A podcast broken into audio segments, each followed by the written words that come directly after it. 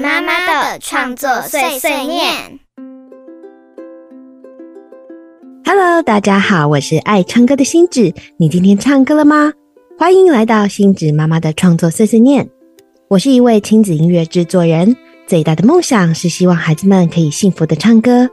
我把乐生活的点滴写成音乐，节目中也会跟大家分享这些歌曲，希望可以和家长多多交流经验，陪伴孩子们幸福快乐的长大。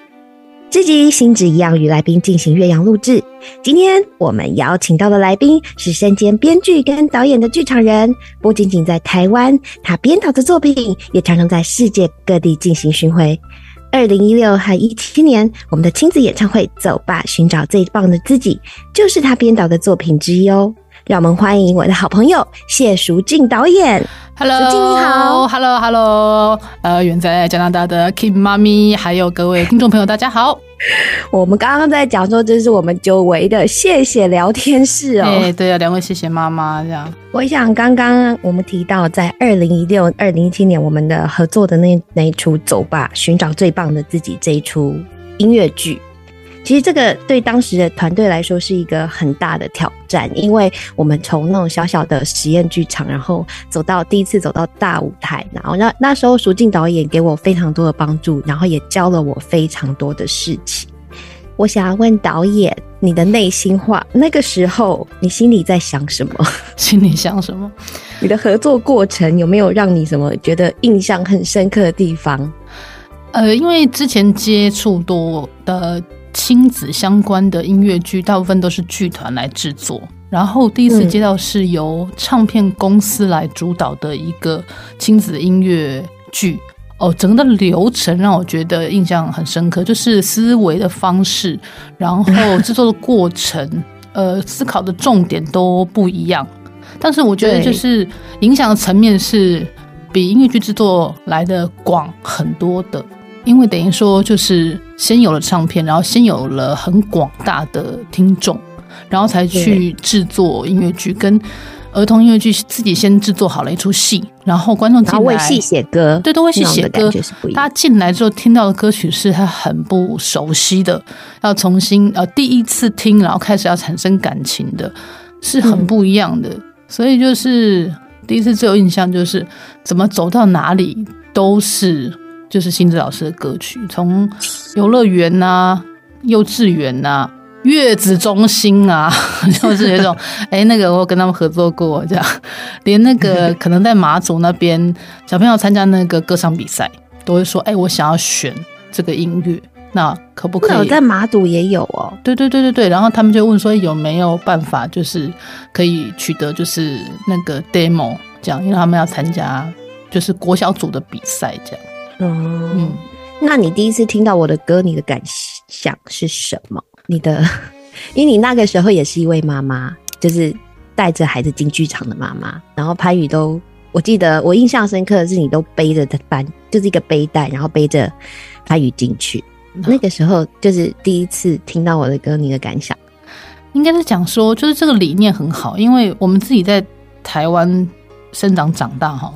然后一直到小孩子已经都出生了，都没有去意识到说，哎呀，我们的儿歌好旧，怎么都没有更新啊？课本打开了还是就是一样可以唱，就是好几代耶，这样，那我们会觉得说，哇，那儿歌其实就是一种传统啊。没有去思想说，其实它应该有与时俱进，或者说它应该其实应该有其他的功能。那或许在某一些的儿童节目里面，一些悠悠台等等，也会有一些这种新编的歌曲。可是它到说哇，很很普遍到有儿童流行歌这样子的状态，我就没有想到说，哎，儿歌。或儿童的歌曲是可以用这种方式来操作跟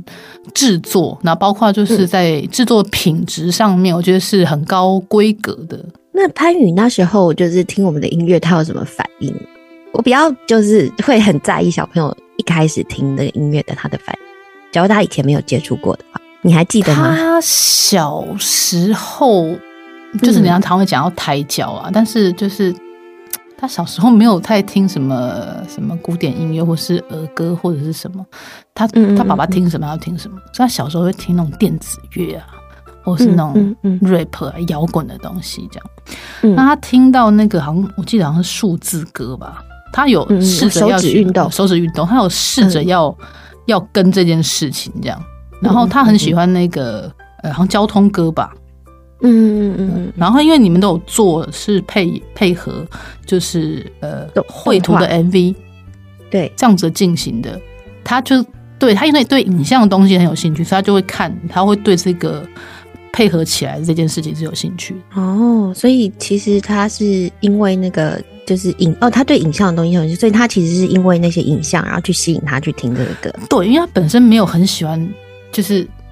听儿童专门专门写给儿童的哦了解了解就没有没有没有这样子的一个熏陶啊，所以他就是不太听这些的。但是他对这个 MV 他是有兴趣。哦，你这个经验可以让我们就是知道说，以后我们的 MV 要好好做，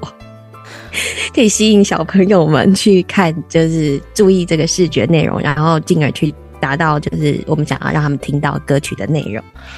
那我们刚刚说到说，你都是背着潘宇去进剧场，对吧？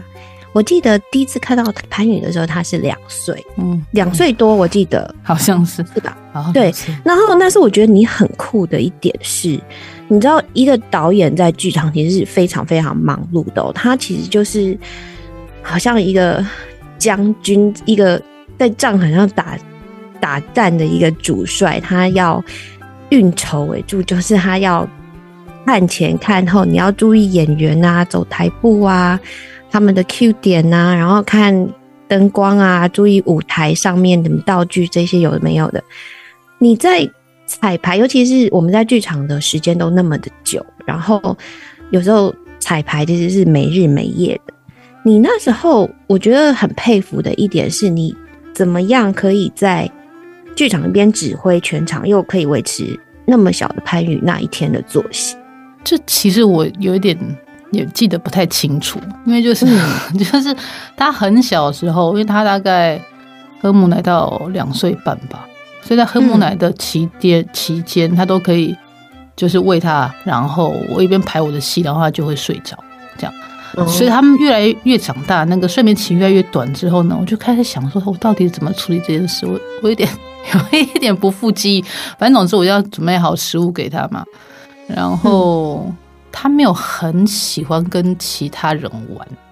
嗯嗯嗯，对。然后再大一点的时候，就可以让他在休息室独处，然后带他去。但是会有人嗯陪伴他，对不对？大一点就不会。小时对小时候的时候，可能是我先生会跟我一起去，然后会帮我打理他的一些事情。嗯哼然后到再大一点的时候，就会带他进去剧场里面，然后就跟他讲说我现在在做什么，嗯然后可以带他去剧场的还没开演之前的环境去了解一下说明，然后到彩排的时候，他可能就会让他躲在旁边可以看哦，今天舞台进行什么东西。我记得最近一次他进剧场，然后呢，他就在侧台，他就在观察舞台旁边发生什么事情。然后我们灯光不是说有时候会有那种喷烟机嘛，会制造那些光影看的效果嘛，会看到那个光线这样。然后呢，那个旁边叔叔就说要不要试一下，然后呢他就点头表示很想要参与这样。然后呢，那叔叔就说好，我先请你够的时候，你就要按那个按键喷烟这样，他就哇，然后他就就就停 Q 了，他就成为那个嗯短暂的工作人员，那么喷烟，呲这样，然后他觉得非常有成就感，他就要参与了这出戏，参与对。那所以他其实在这个跟你去进剧场的当中，他其实耳濡目染。他在家会不会就是无形之中把那些台词讲起来，或者是开始跟你讨论就是剧的内容之类的？他呃，很多人就是比如说他常常去，然后他歌会记起来，然后或者说嗯要跟我讨论角色，他嗯不太会，他回来之后自己当导演，然后要我配合他这样。哦，自己当导演也是很棒，因为其实他就是在学妈妈在剧场上的样子。对，他就比如说，但是呃，他的媒介是比如说他用影像，他拍影像，然后他会跟我讲说，妈妈你从这里走到那里，然后你现在要从什么地方开始拍这样，然后我就发现他他学到的是怎么去运用这些美材这样。哦，那这么想你就就是可以很放心把你的什么美彩都给他使用，就对了。因为他的他的那个创作过程啊，其实有一个演进啊，从就是非三 C 的到三 C 的，然后从平面的到他是开始录影或是后置，它有一个转变期，然后每一个时期其实都不太一样。嗯嗯嗯嗯嗯，这这一题本来是就是最后要问的，但是我们既然都聊到这里了，我们就先来讲一下。所以潘宇，我非常好奇，因为潘宇他以前是画画。我知道他是很喜欢画画的，然后他小时候你有帮他开过很多画展，对吧？嗯嗯嗯。那你可以跟我们聊一下，说他从你说非三 C，然后到三 C 产品这个他的创作过程的演进嘛？嗯，一开始的时候是过年家里在写书法，然后呢，我们家里有很长的那种卷轴，然后他就拿着书法的那个毛笔啊、墨汁啊，哦，那墨汁有黑色跟朱红色的嘛，他就开始。在那个卷轴上面开始画，然后就觉得很有趣，因为毛笔不像彩色笔或者是蜡笔，它的表现的方式，对它表现方式其实更多，所以你只要不同的力道，它就会产生出非常多不同的线条。那他第一次接触到的画画的眉彩是墨汁跟水彩，这就让他就觉得，哎，我就这样子动来动去，它就会产生一些痕迹在这个这个纸上面，他觉得很有趣。他常就一边听音乐，然后就开始。挥洒色彩，挥洒就是真的颜料跟墨汁这种倒的这样，然后就觉得这样很很过瘾啊，这样。然后后来慢慢的，他开始上学，上学其实最大的转变。嗯，上学之后可能老师会大家做一些劳作啊，然后呢，学校里面没有办法让他这样子画画，他的整个的空创作空间被缩小了，他是瞬间，比如说一张八开的图画纸。四开的限制住了，然后他用彩色笔、蜡笔，然后我觉得他当下马上整个人对这件事的反应就是，嗯，这个眉彩其实很难让他发挥，嗯，但是呢，他也开始就改变他的画风，开始现在变得比较具象一些，然后开始就就是线条这样，嗯，然后再慢慢的开始，哎，他会看他自己喜欢的卡通啊。然后开始会，他的图特就开始出现一些各种各样卡通人物的各种各种的组合，这样他一定都会有这样子的阶段。后来他就觉得说，画在纸上的东西它不能动哎，嗯，然后他就觉得说，那我可不可以来设计游戏？我可不可以来制作动画？他开始有这个想法，他希望他的东西可以动起来。嗯，那这个就没有办法用平面这个美彩来满足他这样子的一个想象，所以他开始用。呃，然后发现手机里的电绘的系统啊，它也它的那个笔触的材质跟色彩又超过彩色笔很多，然后他觉得他想找到可以更能够展现他想象的，而不是只有十二色或是只有二十四色这样子一个没有办法融合的状态去去创作这样。那但他还是平面嘛，他后来他就开始发现，他慢慢找到了一些。A A P P 吧，那开始可以自己画逐格的动画，然后开始可以自己拍影片，然后剪接，还可以用绿幕去后置。嗯，对。那这些东西是他自学的呢，还是你去教他的呢？还是开始的时候是可能是他看我用这样子的 A P P，然后后来他就开始自学。然后他现在的东西就是我没有办法教他，因为我没有像他那么勤劳的想要去。制作一个游戏，或者是去制作一个动画，因为我没有这样子的一个欲望，所以我不会一直想要去精进。但是他就一直想要想办法，想说我哪一天他自己这个人可以出现在动画里，然 后他就会有这样子的想象。这样这样子听起来，你就是一路就是一直支持他这个，你没有，你有曾经请过老师教他这些事情？没有哎，就是他自己去摸索，然后。或是上网看文章，或是看怎么样去使用这些软体，对吗？因为我有问过，就是会画动画的朋友，说有没有比这么小的小孩子的课程？他们都想说再大一些会有这样，嗯嗯嗯，然后就就没有再进一步，就是没有很及时的有进一步的课程展开，就对。然后他就看，但是他的自学就开始慢慢的，就看到他在演进，跟他在进步这样。嗯，就听起来你就是让孩子适性的去发展。那我很很好奇，就是你对他的教育方式是什么样的呢？因为听起来你是非常开明的。因为我我之前曾经知道这样子的故事，就是你他以前小时候玩游戏破关之后，你就鼓励他，而且你还帮他制作了一个皇冠，然后譬如说像我，我现在那个小花生他在练玩电动，我其实不会鼓励他玩电动，会说你玩太久，你把它关掉，你眼睛要坏掉。嗯嗯嗯，这一定可是你会都要鼓励他这件事情，就表示说你的思维其实跟我这种比较爱碎念的妈妈是不太一样的，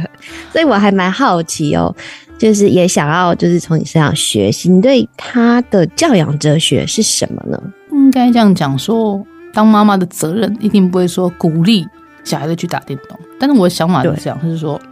他今天做这件事情，他很有成就感。好，那我肯定你做这件事情，你在这件事情上，你试图想要追求某一种卓越。但是嗯。就是还是很现实，他还是一样要他要上课啊，他一样要嗯考试啊。那他的确呃有他他有呃国字上的阅读障碍，就是他没有办法读注音符号、然后国字认字是就没有办法，就是刚刚讲的那些自学那些事情对他来说都很简单哦，可是要他认国字跟注音符号是一件非常困难的事情，而且就等于说他在小一点的时候，我们可能就是花大量时间一直要陪他认字，但发现他不知道哪里有有一个洞还是怎么样，那个地方就是。你东西一直丢进去都填不起来，可是另外一边你就觉得它已经快要组成一个高楼大厦了，你 就发现就是说，我后来有点看开，是说他可能可以得知一些事情的方法，可能透过我中文的比较少，英文的还可以哦，因为他看的东西基本上都是英文界面，然后他可以从图形跟那些当中去找到那些关联，可是国字真的就没办法哎。那我只能说，他今天有兴趣的东西，那他可以从中中间得到进步，那我觉得很好。然后另外一者是说，山西之无所避免的时候，他会问我们说：“爸爸妈妈，你们工作你们都在用三 C 产品，然后对你们很难讲说你们做的事情，爸爸妈妈做的就是工作是认真的，而他的不是认真的。”小孩就不是，对对对，因为他不断跟我表达说，做影片对他来说是一件非常认真的事情，因为他做一个影片，他最少要花五百张的图哦，就是嗯他可能比他去练习那个写字花的力气都不会比较少，对，嗯时间也比较多，但是他专注，他喜欢，他很专注。然后呢，我会觉得说，与其跟他讲说你不要玩了，我可能会换个方式说，你今天玩。那你其实你要付上代，就是你会近视哈，这是你自己知道。那我我当然当妈妈不会希望他近视，可是如果你今天近视在所难免的话，就是我只是希望他知道说他所做的事情所付出的代价跟结果会是什么，然后他可以去做这个选择。然后，嗯，另外一个就是说，其实大人一定的作息使用的方式一定会影响小孩子，除非说我们大人多增加运动，然后或者说我们的工作不在电脑前，或者是说嗯我们能真的带他多出门，就算是出差也好，教就对，包括就是各种无感的体验。我们如果自己不身教，而只是让他说：“哎、我们可以，你不行”，其实会很困难，因为他没有办法对去他们其实会有反感，但他会觉得说，呃，一个是双重标准嘛，一个是说对对我来说，我也觉得我好认真哎，那我怎么去运用他的这个认真，然后或许转移到别的事情上面？但是我不基本上不太会去。呃，阻止他正在做的事情，而是让他知道说，你现在时间到了，你自己知道是他要跟我说我要休息了，我要去洗澡了，我早上起床了，他自己自律的去做这件事情，而不是我一直去给他 order 说你现在应该怎么样，他应该学习到这件事情了。嗯，哇，我要向你学习，向你学习，然后要让孩子自律的去做一些事情，这个是我我现在一直还在嗯进行中的事情。好，我们回到就是刚刚讲到我们在在剧场面，我们要花很多时间在在巡回的时候，我们常常要花很多时间在剧场面。然后我们在全台巡回的时候，有时候出门都是三四天、四五天。那潘云他跟你到好多地方哦，去马祖啊、基隆啊，然后台南啊，什么就是全台这样子跑，然后你们常常住着各种不同的旅馆或什么，他要去适应各种不同的环境。如今你有帮潘宇做所谓的行前教育吗？就是你可以跟听众朋友们分享一下你，你怎么让潘宇去适应这些一直转变的地方？我会跟他做一个报告，然后呢，这个嗯报告就是说我好像他是一个他要跟我一起出差的一个人，那我必须要让他知道行程，包括我们交通工具的选择，因为他非常喜欢坐交通工具，然后跟住饭店，所以我可能就要跟他报告说，我们嗯，明天呢是要去哪里？然后呢，交通工具是什么？然后如果是呃买的票的话，高铁是几点钟？然后或者是呃机票是几点钟？然后他还要很确定知道班次，然后他会往回推。那我们大概什么时候要出门？然后每一段跟每一段中间要用什么样的方式去接驳？然后呢，让他知道说我们住的饭店长什么样子，附近有什么东西。这是出发之前一定要先跟他 check 过这几天的大致上的行程。然后呢，再来就是刚刚讲说什么时间点他必须要跟我们出门，什么时间点他可以选择不要跟我们去，因为有些场合他会真的没事做，然后有些场合是他可以在跟在我们旁边可以一起。或者有些场合适合，有些场合不适合，那我们就会跟他商量说，今天这个地方你要不要去？那如果要去的话，好，那可能会发生什么事？而且要多久？就是那个时间很重要，因为他他很不喜欢晚上待在外面，所以我们就会挑一些行人，比如下午他就跟我们去，晚上的时候他可能可以不要跟，这样就留在旅馆这样。对，然后他要多久？比如说这是一个两小时的，还是三小时的，还是三十分钟的？时间对他来说很很重要，因为他耐心可能会用完，但是要先跟他讲说这件事情可能要花多久，那件事可能要花多久。所以这样子听起来就是潘宇他自己心里有一个小时钟，然后他很知道他要做什么事情，然后他他应该就是他预先要规划，他会自己规划自己的行程吗？不会，应该讲说他。必须要知道我们很清楚的行程，因为他要选择他是否参与其中。那他如果是参与其中的一员的话，他就会做他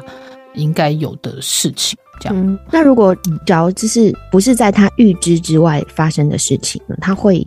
有什么反应？他会蛮不开心的。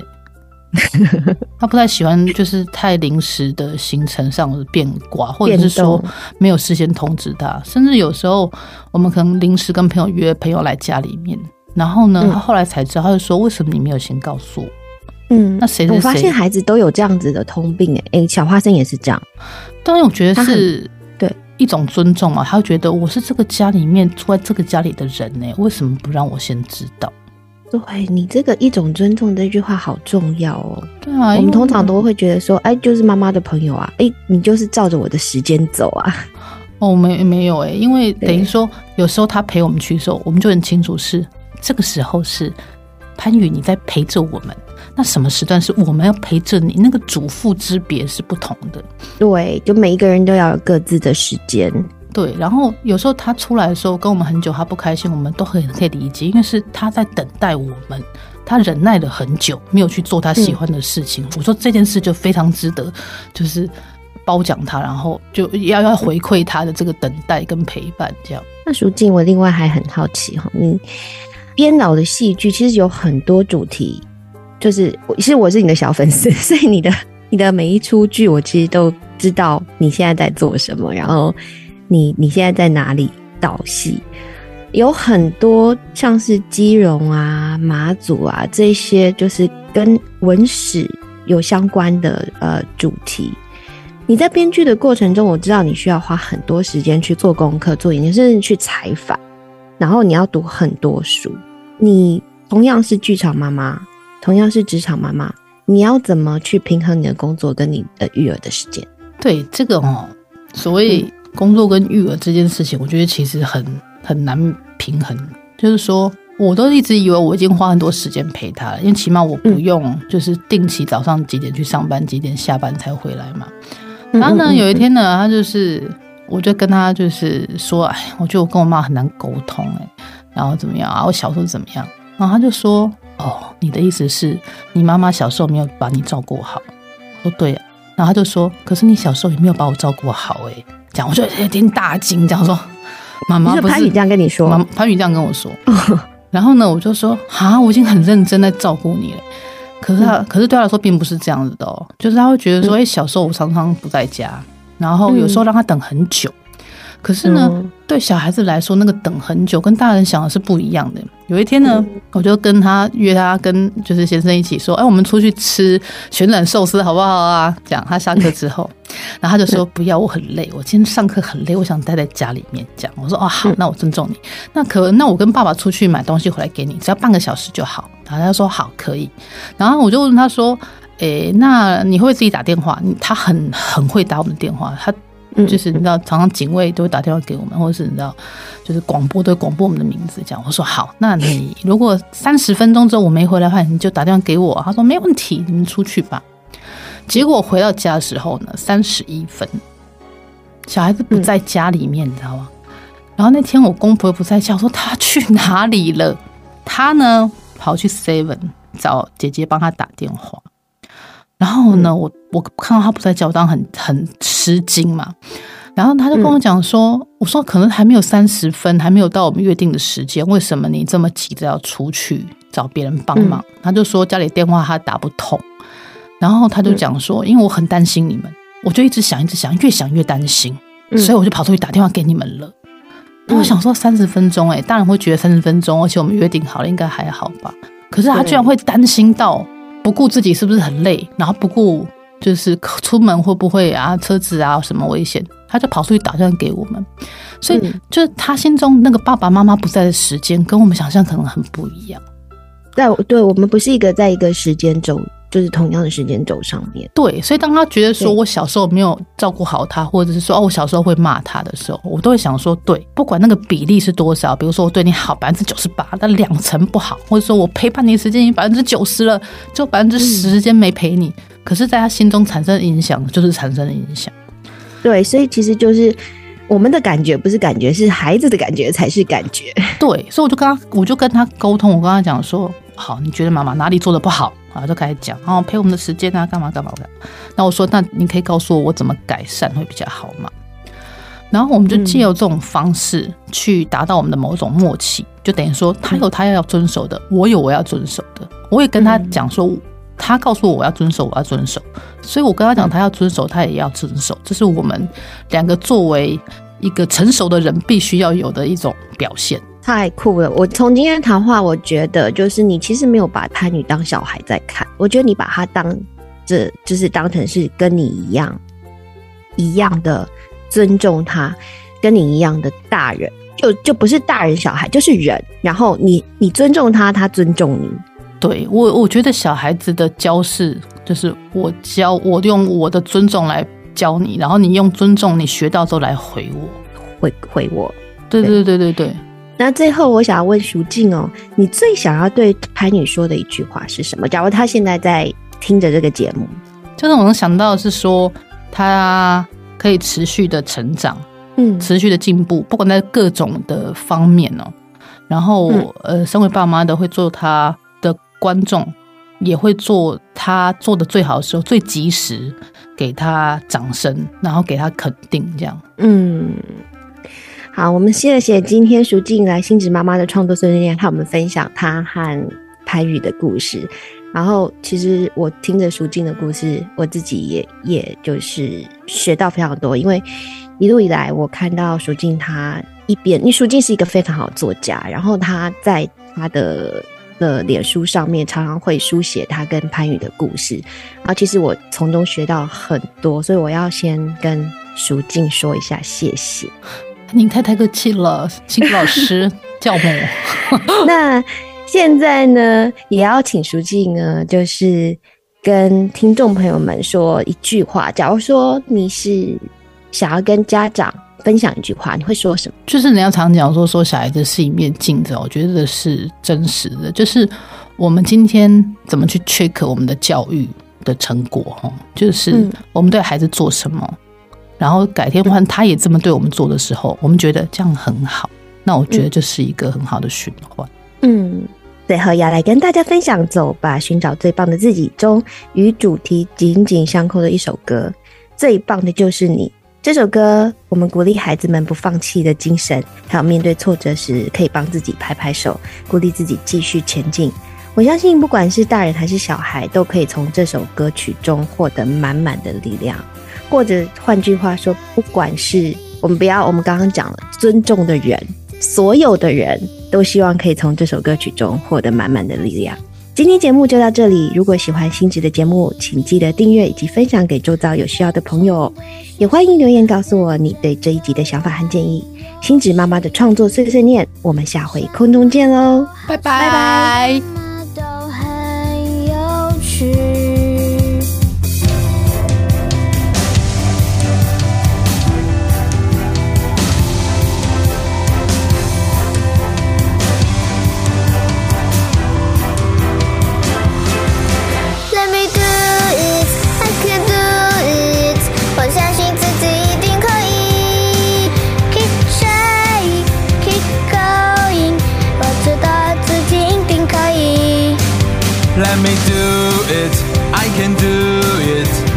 相信自。